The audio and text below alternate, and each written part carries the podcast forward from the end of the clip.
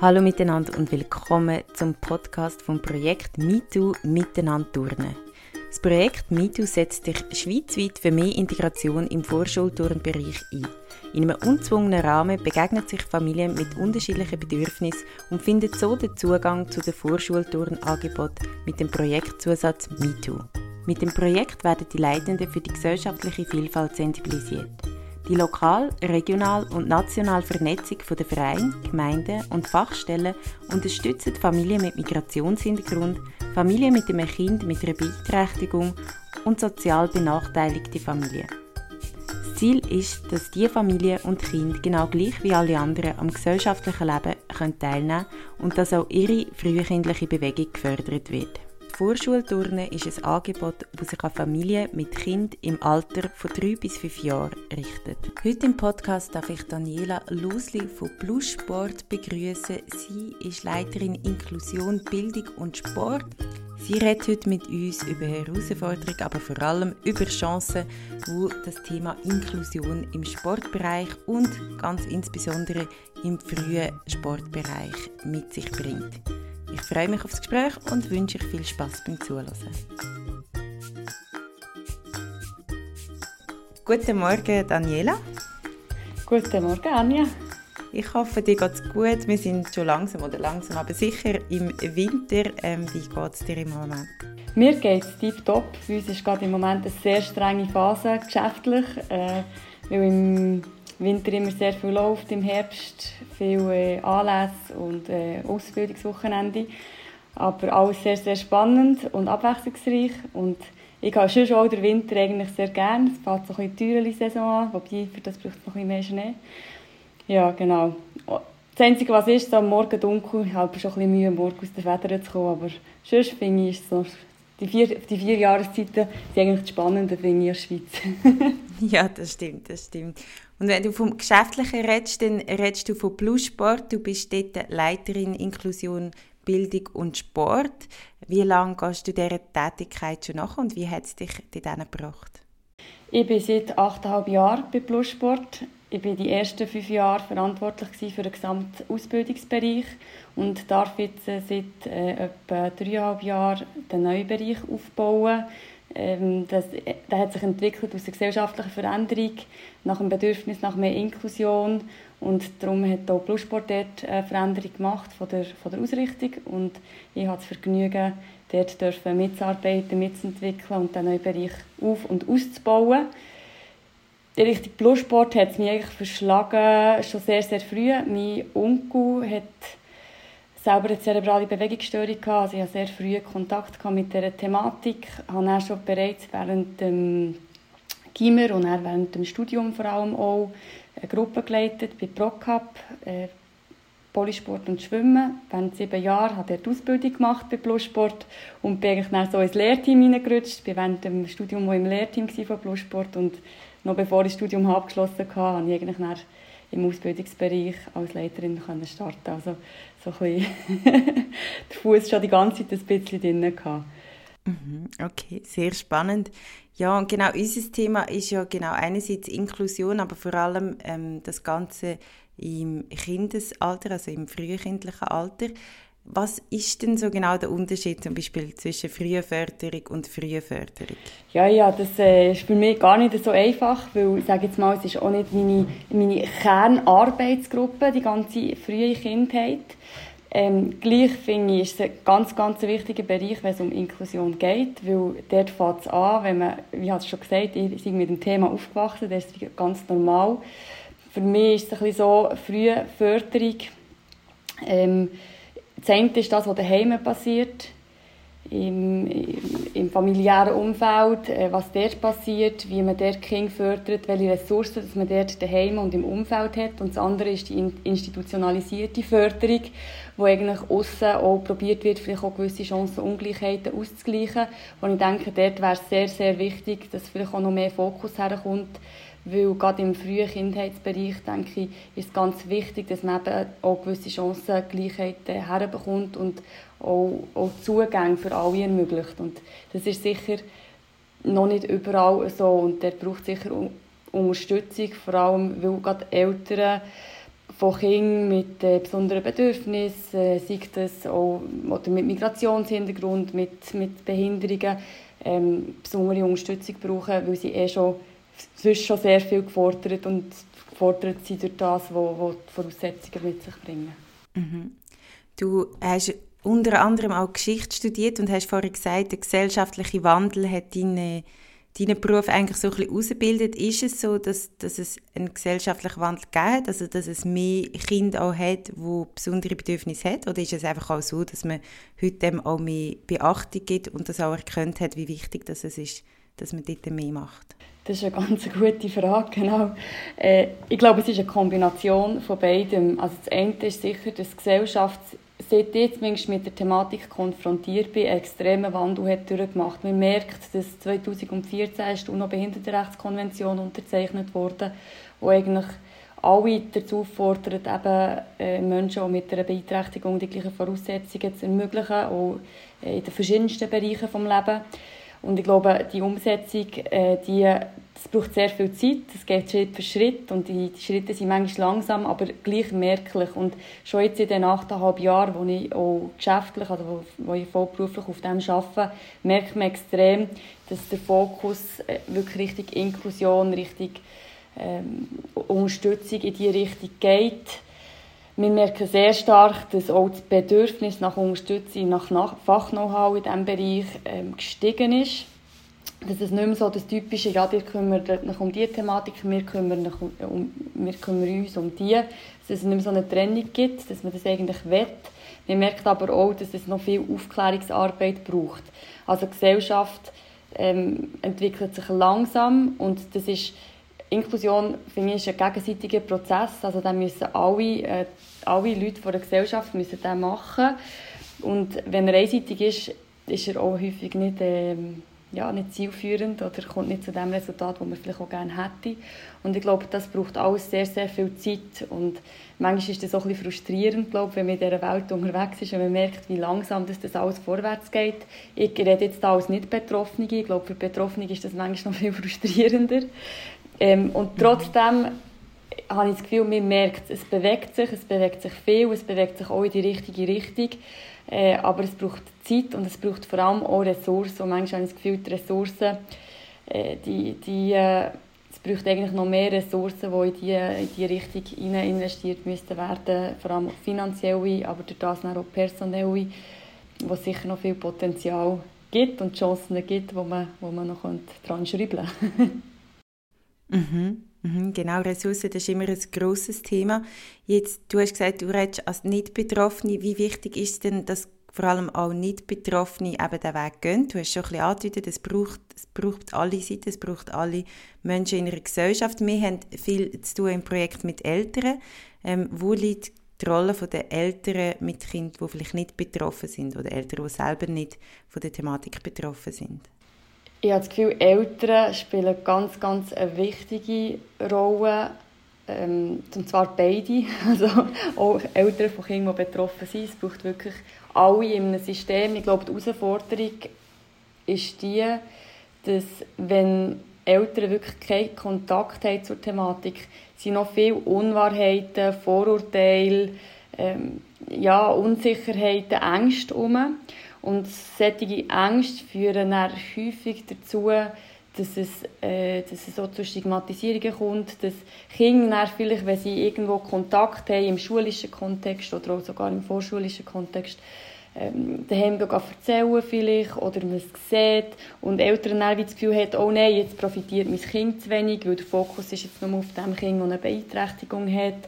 Ähm, dass es dann so wie zu, vor allem auch für die Personen, die dann vielleicht Angebot leiten oder die verantwortlich sind, zu Drucksituationen kommt, weil Eltern wie das Gefühl haben, äh, sie müssen wie ihr Kind bekommt jetzt zu wenig oder sie, sie, sie haben jetzt zu wenig Ressourcen für allen gerecht zu werden. Und ich glaube, dort braucht es ganz, ganz eine gute Einbindung von allen Parteien, damit dann, ja, die Akzeptanz auch kann, kann, kann, kann kommen. Und ich glaube, dort ist gerade im Frühförderungsbereich ein sehr wichtiger Ansatzpunkt, weil dort sollte es ja noch nicht um Leistungsziel gehen. Dort sollte es einfach darum gehen, sich dürfen frei äh, zu bewegen, zu lernen, zu erfahren, zu entdecken, zu miteinander zu leben, einen sozialen Austausch zu haben. Und ich glaube, das ist eine ganz, ganz grosse Chance von diesem Bereich. Und wenn man dort die Eltern mit einbindet und vielleicht ihnen auch zeigt, was für Chancen das kann haben, auch im sozialen Umgang, äh, mit Vielfalt, ich denke, dort, dort äh, ja, glaube ich, sehe ich vor allem Chancen, aber ich weiss, äh, vor allem aus dem praktischen Feld, so viele Herausforderungen damit verbunden, verbunden sind, weil wir sind ja alle irgendwo durch aufgewachsen Viele haben eben in ihren Erfahrungen noch nicht, noch nicht so viele Kontaktmomente gehabt. Und umso wichtiger ist es eigentlich auch, diese Ebene abzuholen und dort die Kontaktmomente zu ermöglichen und vielleicht auch irgendwo durch die Eltern zu sensibilisieren, äh, auf verschiedenen Umwegen, allenfalls auch Fachpersonen dazu beizuziehen. Genau. Mhm. Mhm. Genau, was, wie schätzt du die Rolle von MeToo ein? Was, was kann MeToo, das Projekt Miteinander turnen, ähm, für einen Einfluss haben in der Sportlandschaft Schweiz? Ich habe das Gefühl, ein ganz wichtiger, weil irgendwo durch ist die Frühförderung, oder? Es gibt ja Jugendsport, es gibt Erwachsenensport, bei Jugendsport das äh, fährt momentan zumindest, fährt das alterstechnisch ab 5 Jahren und alles, was vor 5 ist, ist irgendwie so ein bisschen aus dem System geht, sage ich jetzt mal, aus dem grossen System Jugendsport, was ja ein tolles System ist, und ich habe das Gefühl, dass vor fünf eben auch ganz, ganz viel passiert bezüglich Bewegungsförderung, schon Entwicklung von, äh, von der ganzen Bewegungsgrunderfahrungen, die dann die Basis bilden für eigentlich auch die weiteren ähm, Sporterfahrungen, Bewegungserfahrungen. Und dort macht aus meiner Sicht MeToo einen ganz, ganz wichtigen Beitrag in dem, dass sie eben ähm, so, so sehr niederschwellige Angebote machen, wo, wo grundsätzlich allen sollen zugänglich sein. Das hilft nicht nur vielleicht Eltern, die eben ähm, wo, wo sonst vielleicht weniger Zugang haben, Eltern mit Migrationshintergrund, wo, wo es wichtig ist, dass Kinder eigentlich in sehr frühem Alter eben in Kontakt kommen mit den, mit den Strukturen und da glaube ich, kann MeToo schon ein ganz wichtiger ähm, Player sein, um dort ja, die, die Möglichkeiten auch zu zeigen, auch, auch die Erfahrungen zu ermöglichen. Und, und ich glaube, dort ist, das ist ein sehr wichtiges ähm, Programm grundsätzlich, weil es, weil es sonst noch nicht so, so viel in diesem Bereich gibt. Ja. Mhm. Jetzt Plus Sport unterstützt das Projekt, also nicht nur du persönlich, sondern die Organisation, für die wo du auch tätig bist. Inwiefern unterstützt Plus Sport das Projekt miteinander turnen? Ja, einerseits natürlich eben äh, rein vom, vom Inhalt her finden wir, ja, dass es super ist. Wir waren bislang auch im Projekt Beirat dabei gewesen, ähm, wo wir haben einfach inhaltlich mitdenkt, mit unterstützt, ähm, Ideen geliefert, was, an was man noch denken soll. Es gibt ja auch einen Leitfaden, der super ist, wo wir auch haben, unsere Inputs dazu gegeben weil äh, Inklusion ist ja, das ist ja noch wichtig, sind ja nicht nur Kinder mit einer Beeinträchtigung, sondern Inklusion meint ja wirklich ja, einfach alle mit den unterschiedlichen Voraussetzungen, die die Leute mitbringen. Und ich glaube, das ist auch ein sehr, ähm, immer ein sehr spannender Austausch in diesem Beirat, weil es, weil es Fachpersonen aus ganz unterschiedlichen Ausrichtungen dabei hatten. Das ist für uns auch immer eine Chance, dort zu profitieren. Und wir haben jeweils äh, mitgeholfen, auch ähm, eine Weiterbildung äh, zu gestalten, inhaltlich, wo die MeToo-Leiter sind geschult worden für die Thematik, wo es einerseits einen Kontakt hat gegeben mit, äh, mit den Botschaftern von uns, die, die selber betroffen sind, die dann auch haben können sagen hey, wie war es für sie, wie sie sie durch das äh, wie haben Sie die ganze Bewegungsförderung vielleicht auch erlebt? Was sind für Sie Ankerpunkte, wichtige Sachen? Und das andere ist natürlich, wir auch mit dem Stefan Hüsermann, der sehr, äh, äh, ja, sehr versiert ist in der Thematik Inklusion, wo, wo der auch einfach methodisch-didaktisch hat noch gute Hinweise gegeben, was muss man speziell achten, was sind Sachen, wo man, wo man Tools, die man kann nutzen kann für diese Heterogenität, wo man dann halt häufig gleich äh, mit der, wo man konfrontiert wird, wie kann man mit dem umgehen. Äh, und ich sage jetzt primär, oder, was essentiell ist, dass es kann funktionieren ist die ganze Haltungsfrage. Und dort muss man wie einfach das Thema lancieren und immer wieder davor reden. Und dort macht MeToo, also hilft Blutsport auch, einfach die Thematik immer wieder ähm, aufzubringen, immer wieder aktuell zu halten, immer wieder, eben so wie jetzt der Podcast auch, dass man immer wieder darüber redet, weil je mehr dass es einfach zu einem normalen Thema wird, je mehr dass es Selbstverständlichkeit wird, desto ja, einfacher wird es auch in der Gesellschaft, dass es einfach gelebt wird, oder? Ja. Genau, also du sagst, also du hast mit dem jetzt schon ein paar Hürden erwähnt. Also einerseits ist wahrscheinlich auch eine gewisse Angst vorhanden bei, bei Leuten, ähm, sich mit dem Thema überhaupt auseinanderzusetzen. Ähm, dann halt auch gewisse Herausforderung oder wie du sagst, eine gewisse Haltung muss um sein. Ähm, wo siehst du sonst noch Hürden, was das Thema Inklusion anbelangt, gerade in der Frühförderung? ja, grundsätzlich rede ich lieber von Chancen, aber es gibt tatsächlich auch, auch Hürden. es muss einem bewusst sein, es ist, es ist natürlich mit einem gewissen Mehraufwand verbunden. Es braucht, äh, ja, also man muss sich auch auf die Thematik können einladen wobei eben im Frühförderungsbereich, wenn häufig auch noch die Eltern irgendwo dabei sind, ist es häufig auch einfacher, weil man eh Unterstützung bekommt. Was wir wissen, wenn es darum geht, überhaupt an die Leute herzukommen, an Eltern mit Kindern, die betroffen sind, das ist sicher eine Challenge, weil die sind häufig schon so gefordert im Alltag, also je nachdem, wie stark das Beeinträchtigung ist, dass es manchmal schwierig ist, an die, an die Eltern überhaupt herzukommen, weil sie wie gar keine Ressourcen mehr haben, ihre Kinder auch noch jetzt noch an einem zusätzlichen Ort, nebst Therapie, nebst Arztbesuchen, nebst diesem, jenem eins, Kind auch noch an so einem Ort herzubringen. Und das ist sehr unterschiedlich, weil es natürlich auch ganz unterschiedliche Beeinträchtigungen gibt, unterschiedlich viele äh, Leute, die, Eltern, die unterschiedlich gefordert sind. Ich glaube aber schon, dass das einer der Teile ist. Dann denke ich auch, ein grosser Teil ist auch die Angst, eben die Angst vor Stigmatisierung, von nicht negative Erfahrungen zu machen. Und gerade in diesem Bereich, oder, wo sich Eltern zuerst müssen damit auseinandersetzen müssen, dass es so ist, dass sie jetzt ein Kind haben, das eine Beeinträchtigung hat. Ähm, es kann sehr förderlich sein, oder? weil es auch Kontaktmomente gibt, weil man merkt, ja, andere, andere Eltern haben auch Herausforderungen. Ähm, und gleichzeitig denke ich, ist das manchmal schon noch Hemmschwelle für die betroffenen Eltern selber wo aber ganz sicher Mund-zu-Mund-Propaganda sehr gut kann, kann helfen und die Hürden vielleicht auch abbauen. Ähm, ich denke, der Zeitfaktor ist wirklich immer, immer etwas, also das, das einfach wie die Zeitknappheit. Von Seiten ähm, MeToo-Leitenden, denke ich, ist wirklich so ein bisschen wahrscheinlich die Ängste vor, vor Überforderung. Was mache ich denn, wenn ich, wenn ich nicht Schlag komme?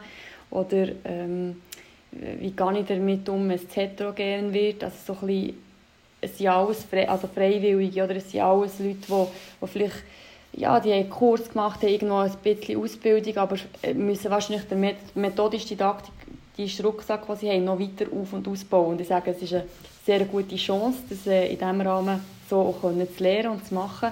Aber man muss zuerst auch den Mut haben, diesen Schritt zu machen. Und ich glaube, dort muss man vielleicht auch einfach mal sagen, hey, den Mut haben, mal auszuprobieren. Und es kann sein, dass man scheitert. Das kann sein. Und ich bin auch schon gescheitert. Aber dort hat man es zumindest probiert. Und das ist eben dann wieder die Haltungsfrage. Einfach den Mut zu haben, offen zu sein, den Mut zu haben, zu sagen, komm, wir probieren es, wir suchen Lösungen und wenn es nicht geht, schauen wir dann halt für alternative Lösungen. Aber einfach nicht von Anfang an wie die Barrieren schieben. Und eine weitere Barriere oder Herausforderung ist natürlich, dass, äh, dass man auch eine Halle hat, die überhaupt barrierefrei ist. ähm, das braucht es nicht überall. Es kommt auch dort wieder total darauf an, auf welche, ja, welche Beeinträchtigung. Aber wenn man wirklich eine Halle will haben die für alle ist, dann muss man halt auf diese Faktoren ähm, sicher auch noch, auch noch Acht geben. Und dann kommt sicher auch noch Kommunikation. Oder? Wie spricht man das ganze Thema an? Wie, kommen, wie werden Leute auf einen aufmerksam? Ähm, ich sage jetzt mal, ist eine gleiche Thematik mit Leuten mit einem Migrationshintergrund, die vielleicht eine Ausschreibung gar nicht erst verstehen. MeToo tut ja sehr viele Sachen übersetzen in ganz verschiedene Sprachen und ich glaube, das ist sicher ein Weg, um dort auch gewisse Hürden oder Herausforderungen abzubauen. Mm. Und ich sehe die Chance in dem, dass man sagt, ja, man, man tut einfach auch genug Ressourcen zur Verfügung stellen, also genug, genug Leute, die dort können unterstützen können, die vielleicht auch schon Erfahrungen haben ähm, und dort ist aber auch mein Bewusstsein, dass es allgemeine Problematik ist in der heutigen Sportwelt, dass man eh schon einen Mangel an Leitern hat. und wenn man dann noch die Forderung hat nach zwei, drei, dann wird es relativ schnell schwierig. Ja. Mhm. Genau. Und du sagst, du redest aber lieber über Chancen, ich auch.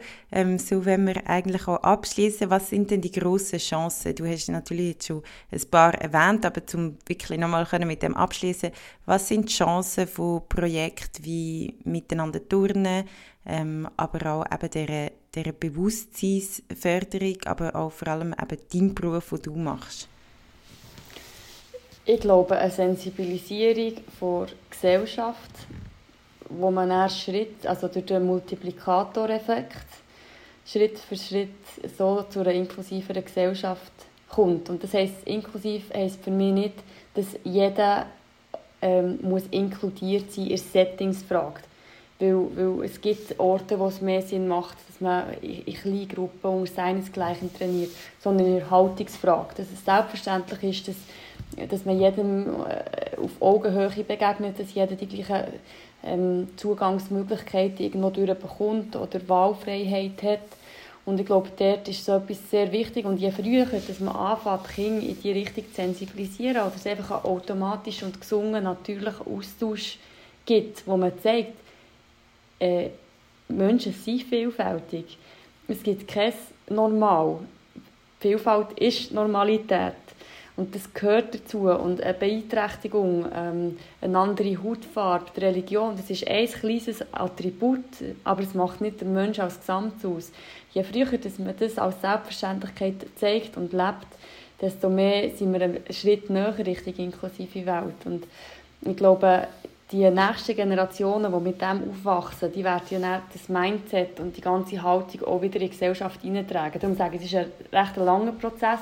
Und wenn das jetzt gemacht wird und von Kindern auch in eine Familie hineingebracht werden, wo dann auch den Eltern zeigen können, hey, ja, mein, mein Kollege äh, hat jetzt vielleicht eine leichte kognitive Beeinträchtigung, gleich ist es mein Kollege. Und das ist, ist wie eine Selbstverständlichkeit.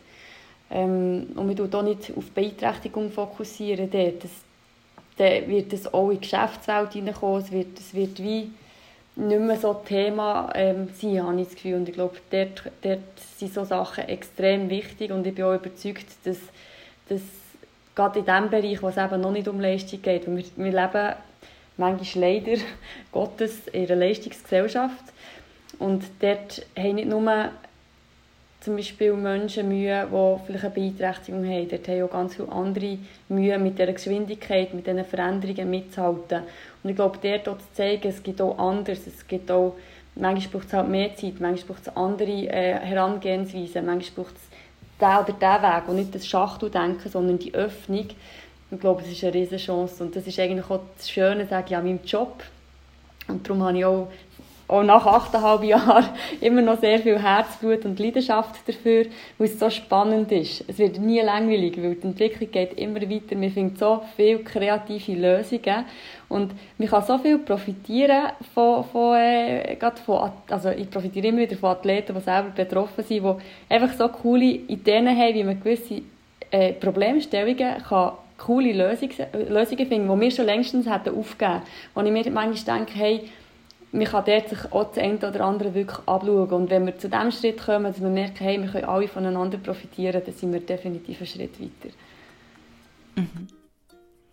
Sehr schön. Das ist doch ein sehr schönes Schlusswort. Danke viel, viel mal für deinen Input, für, für deine Arbeit und dein Engagement. Wir, haben mit, wir teilen die gleiche Vision oder die gleichen Wünsche und es tut sich ja auch schon einiges. Also das ist auch immer sehr schön zu sehen. Genau, es gibt immer mehr Leute, äh, die in diesem Bereich auch tätig sind. Es gibt immer doch auch eine größere Bereitschaft in der Gesellschaft, sich dem auch anzunehmen und die Chancen auch zu erkennen.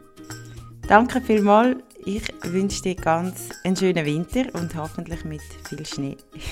Merci gleichfalls. Wünsche ich dir auch. Merci vielmals für den, für den Podcast. Sehr gerne. Ciao, ciao. Tschüss.